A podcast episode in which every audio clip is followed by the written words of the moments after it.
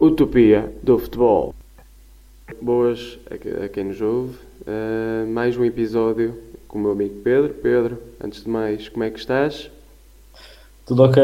Aproveitar aqui o início do fim de semana. Espero que esteja tudo bem contigo, com toda a gente que nos ouve. E bora! Para hoje, hum, uma das métricas que temos vindo a falar mais e que se ouve mais falar no mundo do futebol é os expected goals. Um, se, será sobre esse o tema que iremos falar hoje, tendo em conta que também ter, trabalharemos outro, outro, outras métricas e outros temas. Antes uhum. de mais, Pedro, um, sobre os expected goals, temos vindo a criar e a ouvir muito murmurinho, muitas das vezes sem perceber como é que essa métrica se calcula e como é que essa métrica é utilizada atualmente. Um, em relação àquilo que é como é que se calcula a métrica, Pedro, queres começar ou, ou posso Sim, dizer uh, primeiro? Epá, uh, acho que, é, acho que é importante dar assim um, um conceptualizar um pouco um, o, que é, o que é o expected goals. O expected goals já, já, já está em, em pelo menos a ser utilizado uh, pelo menos há 10 anos. Uh, penso eu, 10, 12 anos, não sei dizer ao certo, não, não fiz essa pesquisa para saber quando é que, quando é que apareceu, mas uh, sei, sei por, por, experiência própria que, que o negócio de, de, de apostas, uh, a indústria das apostas, basicamente, uh, já utiliza essa métrica pelo menos há 10 anos. basicamente é, um, é uma métrica que explica a probabilidade de cada, de cada oportunidade ou de cada situação de ataque como a equipa cria uh, e tenta fazer o transfer disso para a percentagem uh, de sucesso, ou seja, da bola entrar, ou seja, um, um, exemplo, um exemplo clássico, que é mais fácil para explicar, uh, será um penalty, a probabilidade da bola entrar está nos 75%. Uh, Portanto, e como é que se chega agora a estes números? Uh, os primeiros modelos eram bastante, eram bastante uh, limitados, uh, ou rudimentares, é essa a palavra que está-me a faltar, em que basicamente olhava-se a localização do remate, tipo de remate, e qual era o pé utilizado. Ou seja, tipo de remate, por exemplo, se é de cabeça, se é, se é com o pé, se é pé direito, se é pé esquerdo um, e a localização, obviamente. Portanto, obviamente, quanto mais perto da baliza, mas maior a probabilidade de entrar. Depois a coisa foi, foi evoluindo para começar a ver um, se a bola do ângulo. A questão do ângulo, se, se há jogadores entre, entre o. A bola entre, e a baliza. A bola e a baliza. Um, se a bola vem de cruzamento, se vem de um passe, um through pass, que eu não sei muito bem qual é. É um passe pelo ar ou um passe pelo chão? Pelo chão, mas é aquele passe que deixa um para um contra o guarda-redes. Uh, mas. Não sei, é pá, é, é through pass, é como se fosse um passe em desmarcação, diria. Para desmarcação, um passe desses. Uh, passe no espaço, pá. Um, mas uh, depois, obviamente, que a coisa foi evoluindo e uh, o último ano que eu trabalhei com isto, uh, basicamente os modelos olhavam para situações de, de contra-ataque com a bola sob controle, livres, obviamente se tínhamos esquecido dos livres também são, obviamente fazia parte já, numa determinada área do campo, lançamentos laterais, pontapés de canto, um, que mais? Deixa-me ver se estou a esquecer claro, algo. Se a jogada é corrida ou se é um, se é um livro, um canto, tem. Sim, não, esse, esse já, já, já, sim, sim, sim, isso já, já está já está uh, adicionado ao, modelo. E depois, claro que como é, como é que o modelo uh, continua a, a replicar os, os dados? Simplesmente de uma forma muito simples, ou seja, é que ele funciona da seguinte forma: vão, vão, vão adicionando uh, localizações de remate a todo momento e é que ele vai começar, ou seja, imagina se existisse, como é que o penalti ia, como é que a gente chega à conclusão que hoje em dia que o penalti é 75%, porque existe uma base de dados de talvez, pá, não sei, 10 mil penaltis uh, que nos dá essa, essa probabilidade. E, e, certamente que se tu fosses fazer o cálculo do que era o, a probabilidade de um penalti há 10 anos atrás seria provavelmente mais alto ou mais baixo, dependendo do, do qual eram os dados que eu tinham na altura. Mas basicamente é isso, ou seja, conforme vai assistindo uh, mais dados, uh, consegues, consegues uh, ter um, um modelo mais, mais preciso a nível de cálculo de probabilidades. Um, só, para, só para dizer aqui, um, à partida, os expected goals já tem mais de 10 anos, como tinhas dito, porque isto foi uhum. em 2013 a primeira vez que foi Tinha essa talvez uh, chamado com este nome, uh, porque não era este o objetivo. E uhum. a Opta analisou mais de 300 mil remates para chegar ao novo, um, ao novo uh, algoritmo que neste momento uhum. metamétrica, métrica, desculpa. Uhum. Uh, eu estava a dizer isto porque basicamente o, a empresa para a qual eu trabalhei uh, existe desde 2011 e portanto eles, eles, eles usavam eles usavam uh, já usavam o expected já usavam o expected goals. Não sei não sei no início dos inícios porque só comecei a trabalhar em 2015 portanto eu não sei muito bem uh, como é que utilizavam no passado, mas na altura que eu, que eu fui para lá trabalhar já tinha um modelo bastante avançado para a época, portanto presumo que, que teria que existir antes. Um, depois, as, é, depois, atenção, estamos a falar aqui de, de um, um, como é que dizer, do uso para, para probabilidades de, de apostas ou trading, uh, mas obviamente tem outros usos. Não é uma métrica, e isto é preciso ter atenção, não é o, o Holy Grail uh, das, das métricas, apesar do que, do que as pessoas possam pensar. É um bom indicador para muita coisa, e já vamos tocar nesse, nesse assunto mais para a frente. Uh, essencialmente, na minha opinião, a nível de scouting, por exemplo, de recrutamento, mas é uma, é uma métrica que, se for bem utilizada, tem, tem obviamente, tens, tens, tens muitas aplicações e, e que, que faz sentido utilizar. Nós, um, nós no último um, no último episódio falamos sobre isso, até em relação àquilo que é os treinadores, quando a equipa deles produz mais, o expected goals uh, aparece com, com um índice maior do que propriamente Exato. um treinador que produz menos e, e, claramente que a métrica vai, vai dar um índice menor, mas isso é acho que é uma conclusão normal e como disseste bem, isto não é claramente o não. género olhar para isto e está tudo visto, não, porque há muita coisa que está inerente e que o futebol não é linear. Uh, esse é um excelente ponto porque o, o há, obviamente há clubes hoje em dia que trabalham o recrutamento de treinadores e de staff uh, de forma diferenciada. Uh, nomeadamente sei que muitos clubes que têm agora um departamento de analytics e não gosto de buscar o exemplo só de Inglaterra porque há outros países que, que o fazem igualmente. Em Itália, neste momento, acho que trabalha-se bastante bem. A Alemanha também trabalha-se bastante bem. A Espanha trabalha-se bastante bem porque tem uma grande cultura uh, de, de, hoje em dia, do trabalho de, de analytics através da UCAM e, e, outras, e outras universidades. Um, e não é só não é só a questão, obviamente, do, como falámos a semana passada, uh, da, questão do, dos, dos expected goals. Há outras métricas, depois tu consegues, tu, tu desta forma de análise, consegues seguir extrair outras métricas. E, por exemplo, eu li um artigo recentemente, depois eu vou tentar partilhar isto no, no Telegram, que entretanto também tem estado um pouco parado, um, ehm, que mostrava que, por exemplo, imagina, o, existe uma métrica que é o expected pass value, Uh, e é basicamente tu perceberes quem são os jogadores ou as equipas que fazem passos mais, uh, uh, mais valiosos. Ok? Um, tem a ver com o grau de dificuldade do passe, a zona onde é feita e é uma, uma extrapolação que eles fazem que parece-me bastante interessante. Tem a ver com, com o momento do jogo, o game state, que é basicamente se a tua equipa está a ganhar, está empatado ou está a perder. E desse, desse estudo o que se conclui é que, obviamente, que há, há que cada equipas, isto até é quase, é quase senso comum, que a tua equipa vai estar o mais próxima do que, do que tu queres que aconteça no jogo uh, o plano de jogo estrategicamente quando estás a ajudar, ou quando está empatado.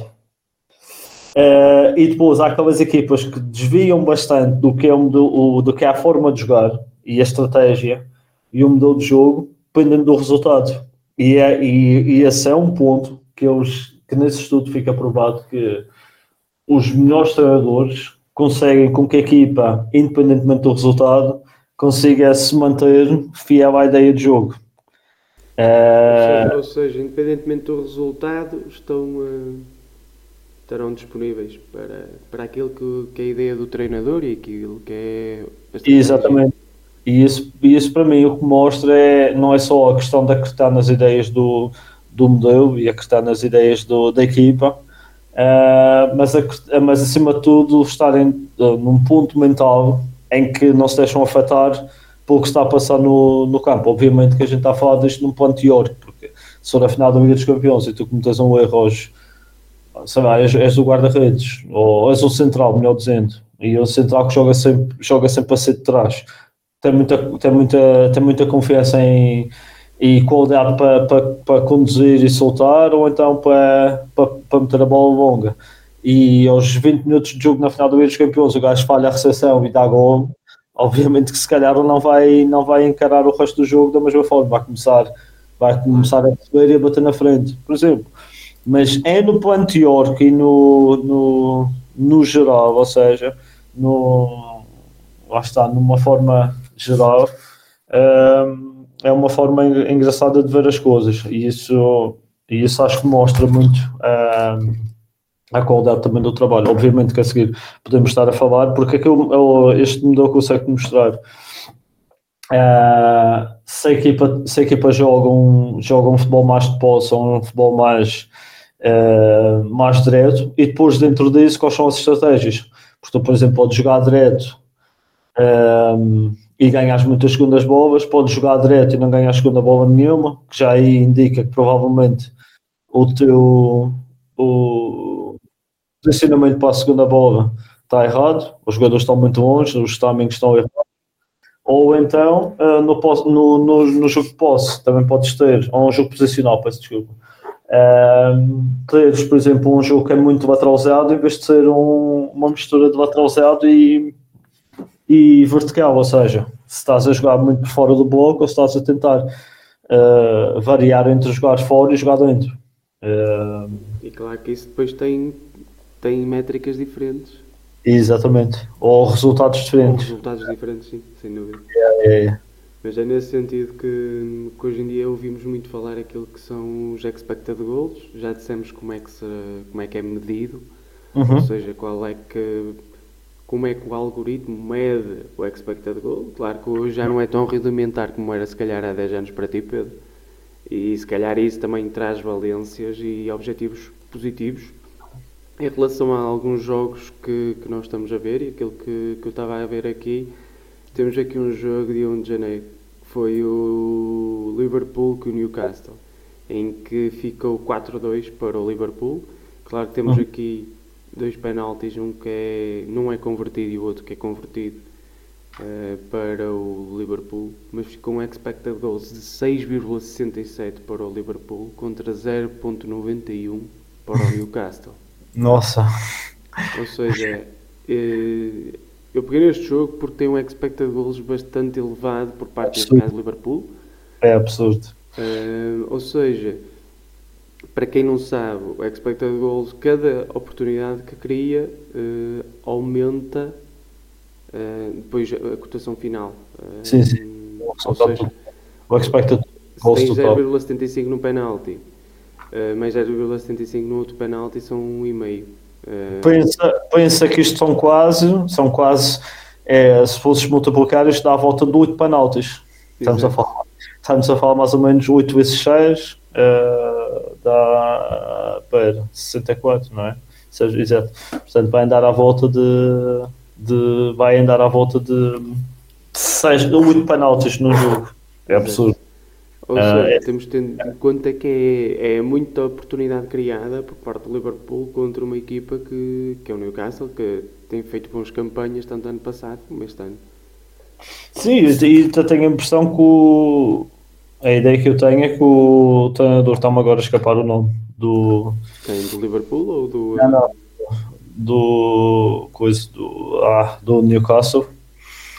Uh, que é uma equipa que normalmente trabalha bem os, o, o, posicionamento defensivo, mas tem agora, por exemplo, por estar aqui a, estou agora a, a rever os, os, uh, os últimos jogos deles e eles realmente têm aqui um epá, é uma equipa que e já vamos, já vamos falar daqui a nada também do, dos expected goals uh, concedidos e expected goals criados para perceber a seguir como é que isso relaciona-se com o expected points e, e tudo mais.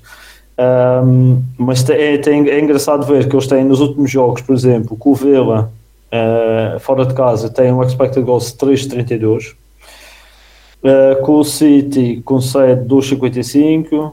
Com o Liverpool concede 6,67. Contra o Nottingham uh, concede 3,11. Contra o Fulham cria 4,28. Contra o Tottenham que já perdi, é pá, andei com este muito para a frente, 4,40, Everton 2,95, é pá, basicamente, isto tudo para dizer o quê? Que eles concedem, uh, tiveram aqui um jogo que tiveram bastante azar contra o Bournemouth, é, fora de casa, em casa, é, fora de casa, peço desculpa. Quer dizer, não foi azar, não, tiveram mal. Uh, deixaram criar dos 78. É pá, basicamente, desde novembro, uh, nota-se claramente que é uma equipa que tem que deixa criar bastante, que é bastante problemático normalmente. Uh, eu por acaso estou aqui a reparar no, nos dados deles. Já agora, quem estiver interessado pode ir procurar o Wonderstat. Uh, eles fazem o eles uh, fazem o breakdown deste, destes, destes resultados todos, mostram as oportunidades criadas e concedidas nas diferentes fases do jogo. E para tu teres, para tu teres uma ideia, por exemplo, uh, remates contra tem 3 penaltis, 9 uh, livros diretos, 12 livres, uh, 241 remates uh, allowed, ou seja, de, de open play, e depois tu fores fazer a comparação para, para remates criados uh, vai andar mais ou menos no mesmo nível. Mas depois, por exemplo, quando tu olhas para o expected goals, o expected goals de, de open play, que está-me a faltar agora qual é a tradução para português? Jogada corrida, talvez. Sim, exato, exato. Ou seja, tudo o que não seja de, de bola parada ou de uma situação específica de jogo, eles têm um expected goals, uh, ou seja, estão a criar uh, estão a criar, deixa-me ver que está aqui, está agora aqui a, a dar um, um, está a dar aqui um, um, break no computador, mas basicamente eles estão a criar um, 36, deixa-me só confirmar para ver goals against, goals, exatamente, está certo. Portanto, uh, eles criaram quase 37 gols, de acordo com o expected goals, marcaram 31, ok? Uh, depois, supostamente conseguiram uh, travar, ou melhor, neste, neste caso tiveram sorte porque sofreram 26 gols, mas de acordo com o expected goals teriam sofrido 29. Uh, eh, a mesma coisa vê-se, têm tido bastante azar a nível de, de, de marcação de gols uh, através de cantos. E eu sei, opa, a ideia que eu tenho, porque eu tenho alguns clipes gravados do, do, do Newcastle em que eles trabalham muito bem as boas paradas. Uh, os cantos deles são, são engraçados. Vê-se cá o trabalho do dedo do, do treino de boas paradas. Portanto, marcaram 4 gols através de canto, uh, criaram quase 7. Uh, gols contra, deixaram criar 4,66, mas só sofreram 3, portanto estão, no salto positivo. Uh, uh, set piece, portanto, tudo o que não seja canto, uh, livros indiretos, basicamente, uh, estão no salto positivo em ambos, e depois nos livros diretos uh, não marcaram nenhum e sofreram um. E aí vai estar no negativo. Como é que tu aqui consegues perceber, por exemplo, qual o insight que tens aqui? Na minha opinião, o insight que tens aqui é o expected goals por remate, para perceber se, se tu estás a fazer remates de zonas uh, favoráveis ou não. Ou seja, okay. só para a estatística. Exatamente, ou seja, depois é aquela conversa. Eu lembro-me de ser miúdo, certamente toda a gente já passou por essa fase, ou o pessoal da minha geração, em que o, o que é que se falava nas estatísticas, ou intervalo, ou no fim do jogo, era posse de bola e remates. E quem começou a jogar, quem começou a jogar Championship Manager na altura que comecei a jogar, e pá, penso que toda a gente passou por essa fase, que ias olhar as estatísticas e ver, epá, tivemos 20 e tal remates, 10 à baliza e perdemos o jogo. Só que depois este é um passo mais à frente, que é tu podes, podes perceber a seguir qual é o, o a criação média de, de oportunidade de gol, basicamente. Portanto, aqui seria no, no, no Newcastle, por exemplo, há 16% de probabilidade por remate que eles criam em situações de bola corrida. Contra uh, 12% de cada bola corrida uh, de, sofrer um gol. Ok? Portanto, é no positivo.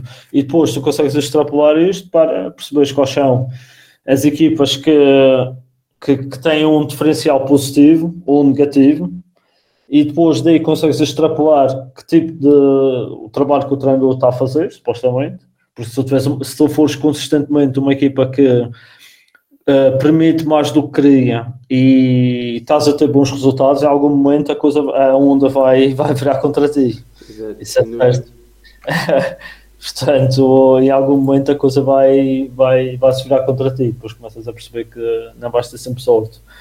Uh, mas também se conseguir consegues utilizar isto, eu lembro-me, por exemplo, quando estava a fazer consultoria com alguns jogadores, uh, trabalhar um para um a nível de, de análise estática e tudo, isto era uma coisa que eu, que eu deitava muita atenção, que é as, as zonas de remate, o tipo de remate e o e é o, o expected goals daquele, daqueles remates, porque o que, tu, o que tu vês são jogadores que, principalmente os extremos, eu diria os extremos são, são casos típicos destes, que é eles rematam muitas vezes com um mau ângulo, principalmente o extremo invertido, o que joga do lado esquerdo com o pé direito e o que joga do, do lado direito com o pé esquerdo.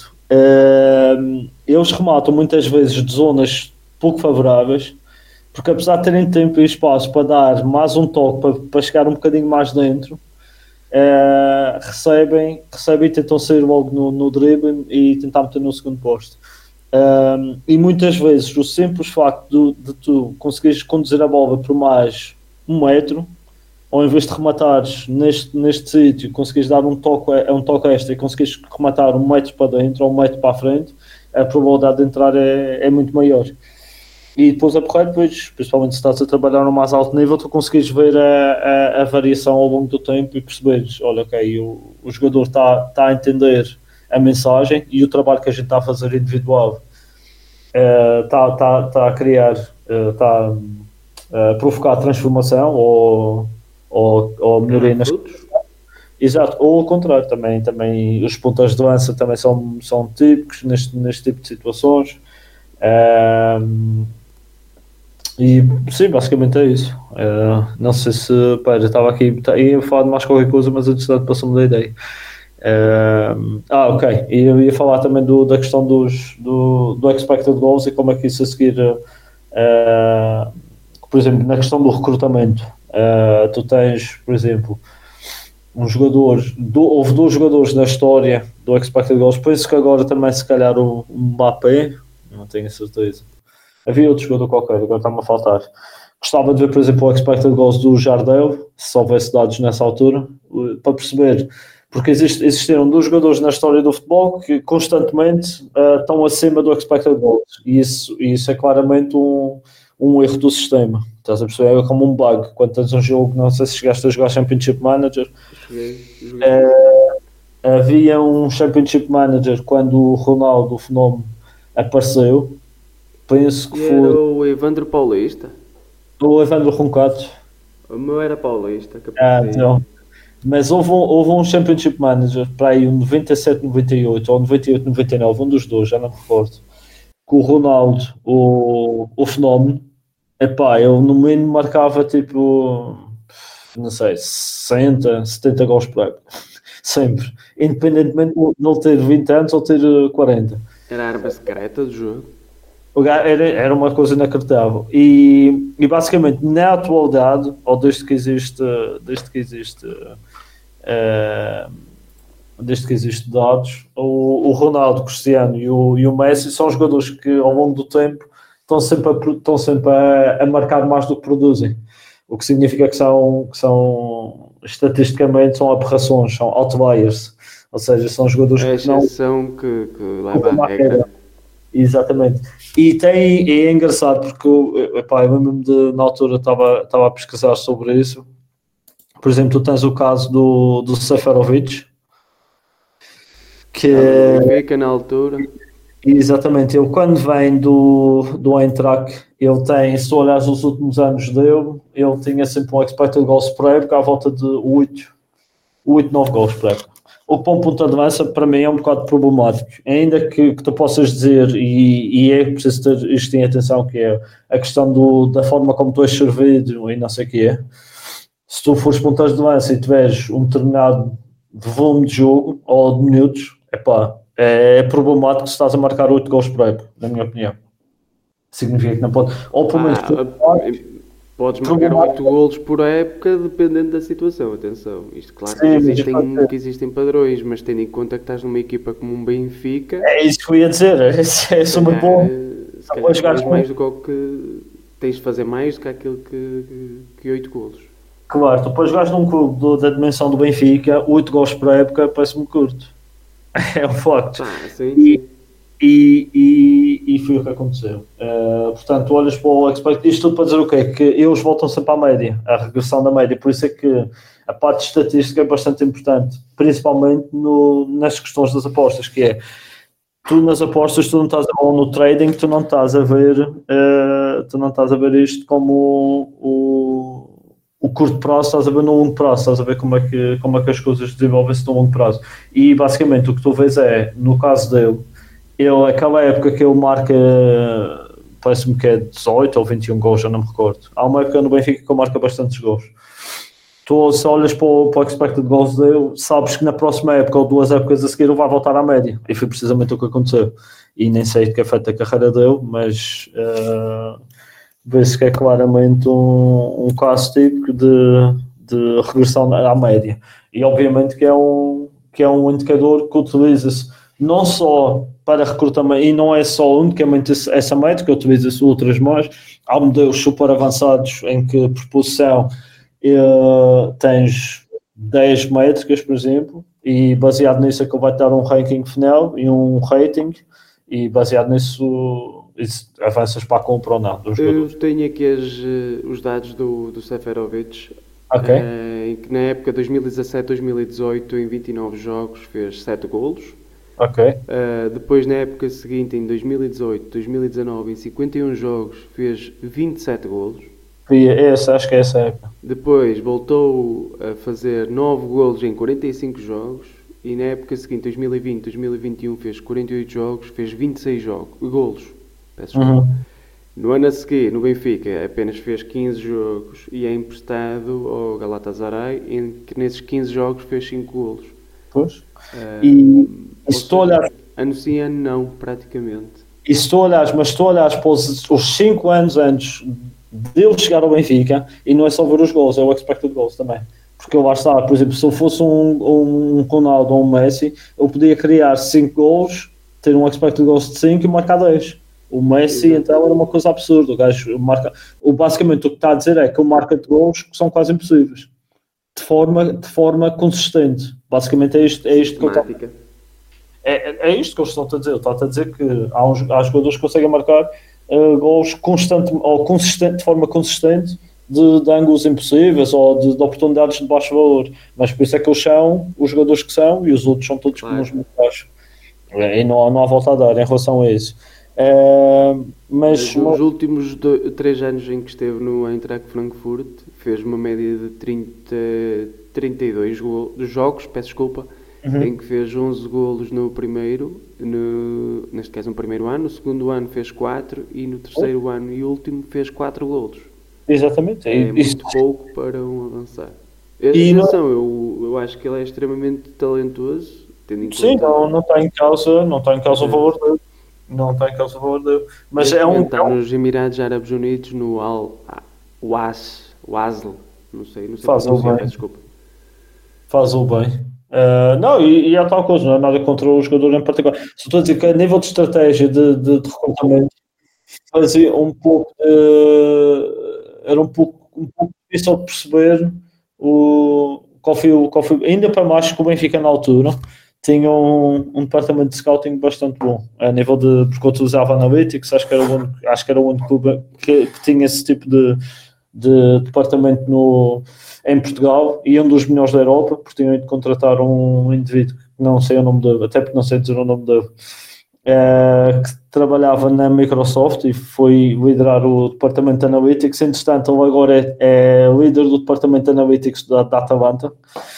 E o Benfica na altura tinha, tinha, tinha mudou bastante bom. Obviamente que depois tu podes dizer sim, mas o ponto de lança também está, está relacionado com o tipo de role ou tipo de papel, de função daquele ponto de lança. Não é um ponto de lança finalizador, não é um poacher.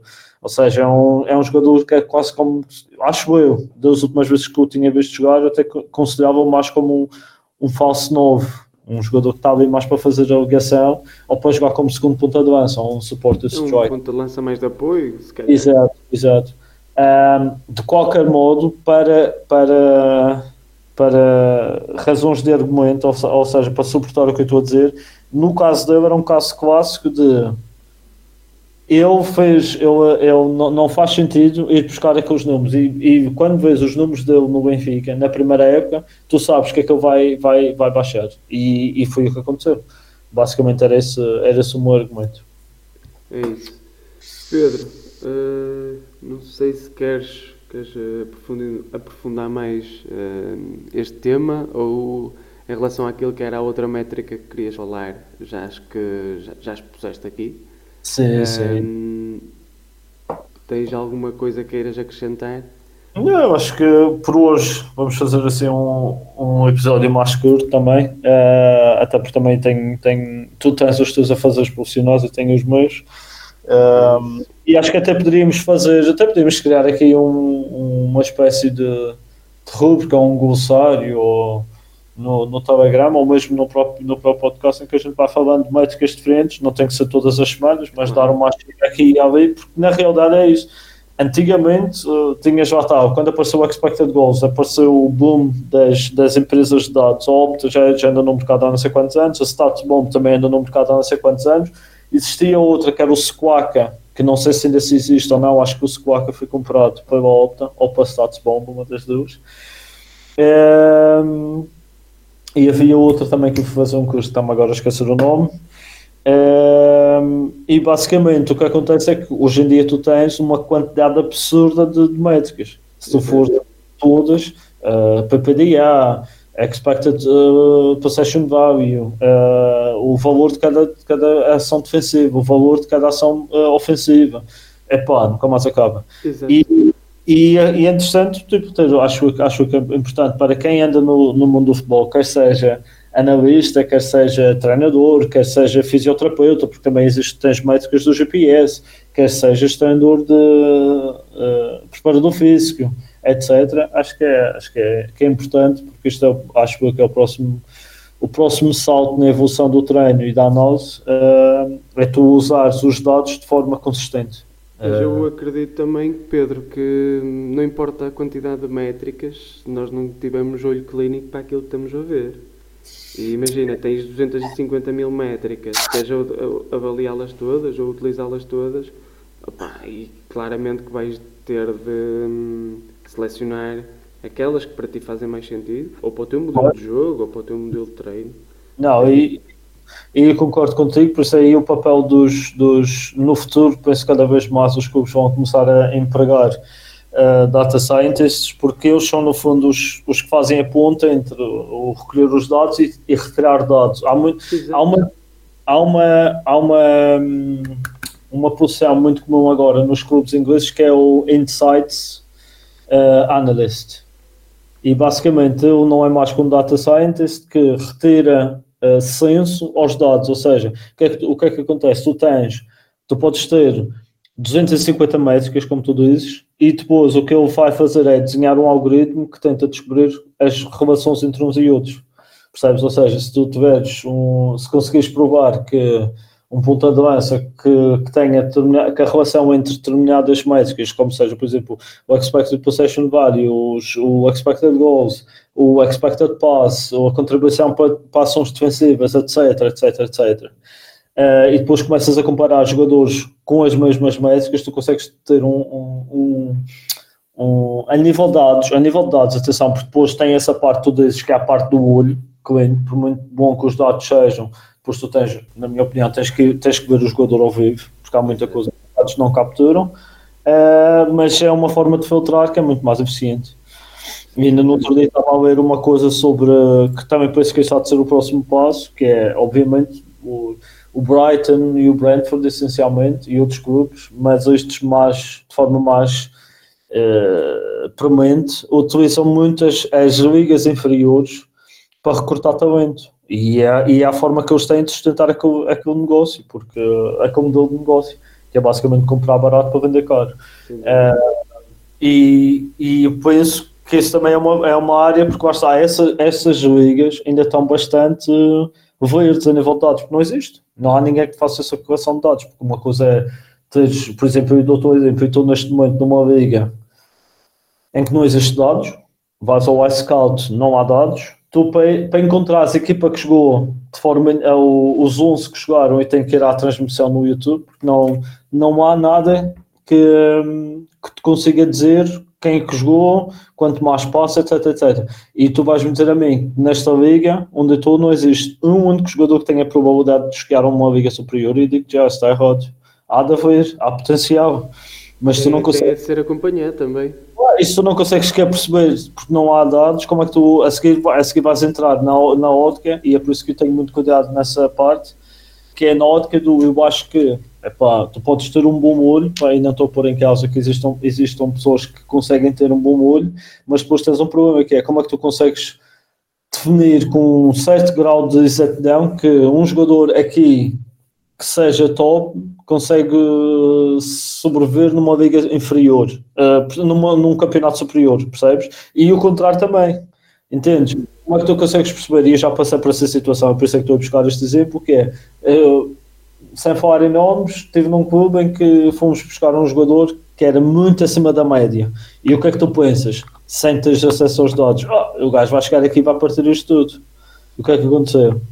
O contrário percebes? Uh, porque lá está, também não tens dados, não, não, tens, não tens termos de comparação, como é que tu sabes? Como é que tu sabes se um jogador que está na Bundesliga 3 vai chegar à, à Liga 12 em Portugal e vai partir tudo, ou ao contrário? Ou um jogador que está na, prime, na, na Primeira Liga em Portugal vai chegar à Bundesliga 2 e vai ser o melhor do campeonato, não sabes? A não ser que consigas comparar dados. Mas é e, e depois perceber coeficientes e etc. Mas pronto, já está longo, acho que por mim está tudo bem, já é ficamos por aqui. Pedro, e, olha, um abraço. Uh, mandar um abraço aos ouvintes também. Até para a semana. E depois falamos. Um abraço, fica bem.